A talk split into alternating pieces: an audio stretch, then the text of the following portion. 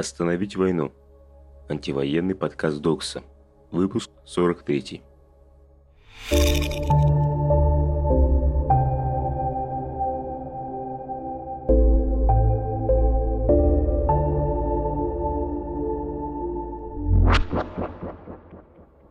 Привет, это Кути.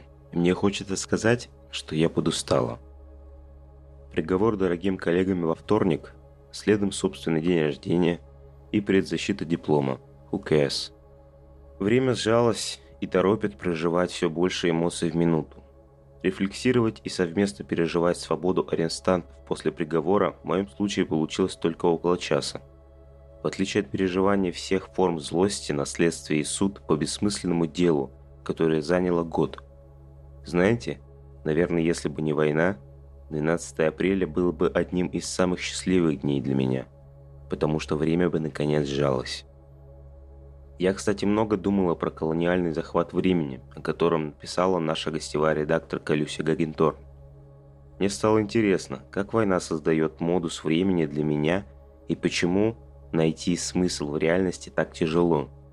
Хотя, казалось бы, блин, я каждый день работаю 8-9 часов в редакции, освещая войну. Моя работа полезна и нужна, Ответ, который я нашла на эту возникающую тотальность колониального времени, это быть нежной к себе. Давать себе свободу переживать больше боли, чем радости за один день. Или наоборот, жалеть и просить о помощи столько, сколько мне нужно и важно. Да, в конце концов, прощать себя за количество проебов и хаоса, которые могут происходить в один момент. Ведь из того, как мы переживаем и рефлексируем настоящее время – будет буквально состоять жизнь тех сообществ, которые будут жить на территории сегодняшней России. Поэтому давайте быть нежнее к себе. Нет войне, нет репрессиям и нет насилию. Что произошло за сегодня? Война. 50-й день войны. Цифры. ЕС одобрил выделение Украине дополнительных 500 миллионов евро военной помощи. 197 детей убиты во время войны. 351 ребенок получил ранения. Об этом сообщают ювенальные прокуроры Украины. Число погибших мирных жителей в Украине достигло 1964, но фактические цифры значительно выше, сообщает ООН. Российские войска повредили 324 больницы. 24 из них не подлежат восстановлению – сообщил министр здравоохранения Украины Алексей Еременко. Российский военный корабль горит в Черном море после удара украинских вооруженных сил. Крейсер «Москва», который послали нахуй в ходе обороны острова Змеиный, загорелся в Черном море. Его экипаж частично эвакуировали. На данный момент крейсер сохраняет плавучесть, его собираются отбуксировать в порт. ТАСС со ссылкой на Минобороны РФ заявляет, что экипаж эвакуирован из-за детонации боеприпасов в результате пожара. Sky со ссылкой на украинские власти пишет, что крейсер поразили двумя ракетами украинских войск. Потеря Москвы может серьезно ослабить защиту остальных кораблей, участвующих в войне. Пока мы писали эту рассылку, русский военный корабль все-таки затонул и, наконец, отправится туда, куда его изначально и посылали – Россия и Украина обменялись военнопленными в четвертый раз, сообщает вице-премьерка Украины Ирина Верещук. По ее словам, удалось обменять 30 человек, 17 военнослужащих рядового состава, 8 мирных жителей и 5 офицеров. Более 200 человек эвакуировали 14 апреля из Лисичанска, Северодонецка, Горного, Попасной и Кременной. Они направляются на вокзалы Донецкой области и Днепра – сообщил глава Луганской областной военной администрации Сергей Гайдай. Санкции. В Украине арестовали имущество Медведчука, кума Путина. Лычаковский районный суд Львова арестовал 154 объекта движимого и недвижимого имущества главы политсовета партии «Оппозиционная платформа за жизнь» Виктора Медведчука и его супруги Оксаны Марченко – в число арестованного имущества вошли 26 автомобилей, 30 земельных участков, 23 дома, 32 квартиры, 17 паркомест и моторная яхта. Также под арест попали доли в уставных капиталах 25 компаниях, бенефициарами которых являются Медведчук или его жена. Ранее также была арестована яхта политика. Американская компания Monotype закрыла доступ к своей библиотеке для российских пользователей. Компания владеет правами на шрифты Times New Roman, Arial, Verdana, Tahoma и Helvetica. Сайт Monotype в России доступен, но при попытке открыть страницу с каталогом шрифтов пользователь видит сообщение о запрете доступа. США не намерены возвращать арестованные активы после войны. Наша цель не заключается в том, чтобы возвращать их, Наша цель заключается в том, чтобы использовать их лучше, чем таким образом, сообщил помощник президента США по национальной безопасности Джейк Салливан. Австралия объявила о новых санкциях для 14 российских государственных компаний, среди них КАМАЗ, Севмаш, Русэлектроника и РЖД, сообщает CNN. На острове Фиджи задержали суперяхту, предположительно принадлежащую Сулейману Керимову.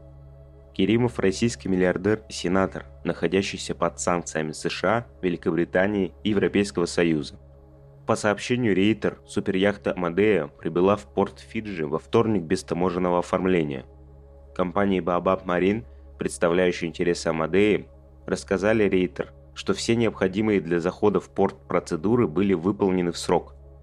В данный момент Фиджи собирают доказательства, чтобы точно указать собственника – Власти Франции арестовали два отеля, принадлежащих компании Елены Ермаковой, жены российского бизнесмена Геннадия Тимченко. Речь идет о четырехзвездочном Le Grand Cœur Spa Мерибеле и пятизвездочном отеле Hotel Le Club de Cavalier Spa на Лазурном берегу. Отели принадлежат компании Emerger Sports, 55% акций, которой владеет Ермакова.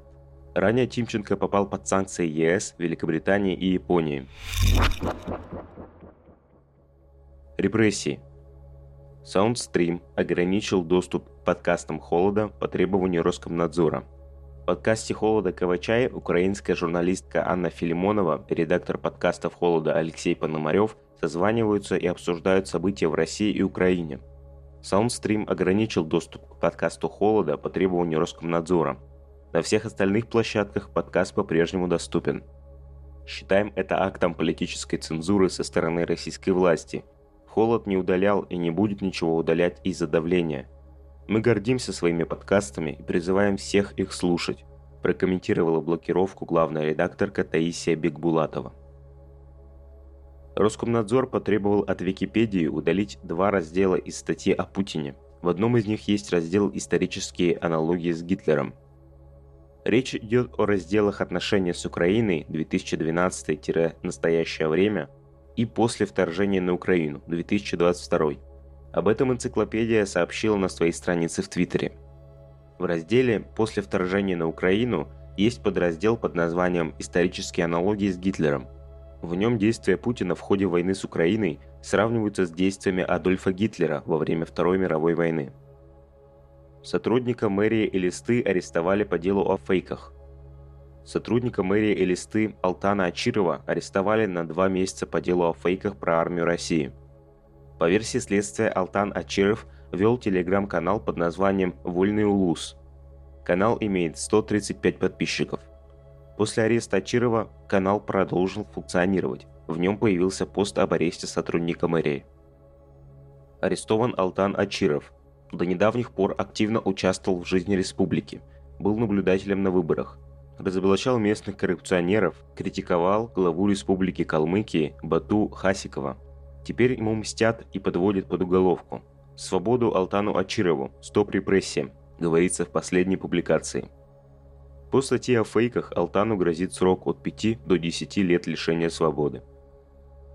Петербургского мундепа Валерия Веремейчика оштрафовали на 30 тысяч рублей за антивоенный ролик – Красносельский районный суд Петербурга оштрафовал муниципального депутата МО Южно-Приморский Валерия Веремейчика на 30 тысяч рублей по статье о дискредитации российской армии. Речь о видеозаписи, опубликованной 8 марта. На ней депутат осуждает происходящее в Украине, рассказывает о смертях мирного населения и призывает людей подписать петицию против вооруженного конфликта. Сейчас ролик удален. Суд нашел в видео признаки дискредитации действий российской армии. Против главреда журнала «Новый фокус» возбудили дело о фейках про российскую армию. По сообщению сетевых свобод, в Абакане в отношении главного редактора издания «Новый фокус» Михаила Афанасьева забудили уголовное дело о распространении фейков российской армии. Накануне журналисту приходили с обыском. После этого его отвезли в изолятор временного содержания. Следствие планирует просить арест Афанасьева. По данным правозащитников, причиной преследования стала публикация об отказе сотрудников Хакасского ОМОНа ехать на войну в Украину. Суд оштрафовал на 400 тысяч рублей алтайскую газету «Листок» и ее директорку по статье о дискредитации российской армии. Горно-Алтайский городской суд оштрафовал на 300 тысяч рублей газету «Листок» и еще на 100 тысяч ее директорку Ольгу Комарову по статье о дискредитации российской армии. За день до этого по делу о фейках задержали главреда «Листка» Сергея Михайлова, а в редакции у сотрудников прошли обыски. Сопротивление. Алексей Навальный призвал США и ЕС открыть информационный фронт против Кремля. Навальный призвал Джо Байдена, премьера-министра Великобритании Бориса Джонсона, представителя Евросоюза Урсулу фон дер Ляйен и Жозепа Барреля покупать рекламу, чтобы рассказывать россиянам правду о войне в Украине. Нам нужна реклама, много рекламы. Огромная национальная антивоенная кампания начнется с кампании рекламной, 200 миллионов показов в день, чтобы достать каждого российского интернет-пользователя дважды. Сторис, посты и прероллы. По всей России, в городах и деревнях, в каждом планшете и каждом телефоне, передает он. Он перечислил независимые СМИ, которым нужна помощь в условиях военной цензуры.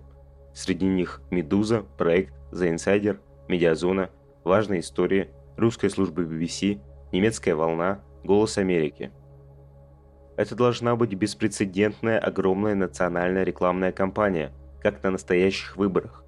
Наш кандидат – мир против путинского кандидата – война. Мир должен победить, ничего другого мы себе позволить не можем, подытоживает Навальный. Монеточка и Noise MC дадут еще четыре благотворительных концерта. Монеточка и Noise MC анонсировали четыре благотворительных концерта «Голос мира», Концерты пройдут в Варшаве 21 апреля, Праге 23 апреля, Берлине 25 апреля и Осло 13 мая. Вся выручка пойдет на гуманитарную помощь беженцам из Украины. Ранее Монеточка и Noise MC выступили в Риге и Вильнюсе, собрав 122 тысячи евро. Что делать?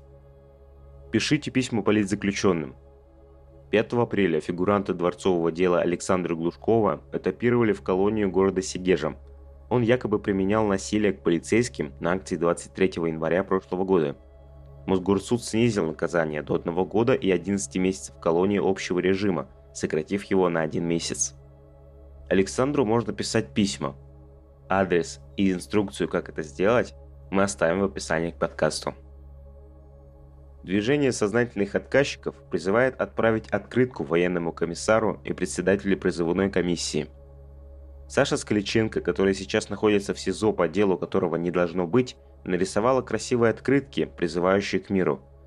Движение сознательных отказчиков предлагает распечатать одну из таких открыток и отправить тем, кто отвечает за организацию работы призывной комиссии.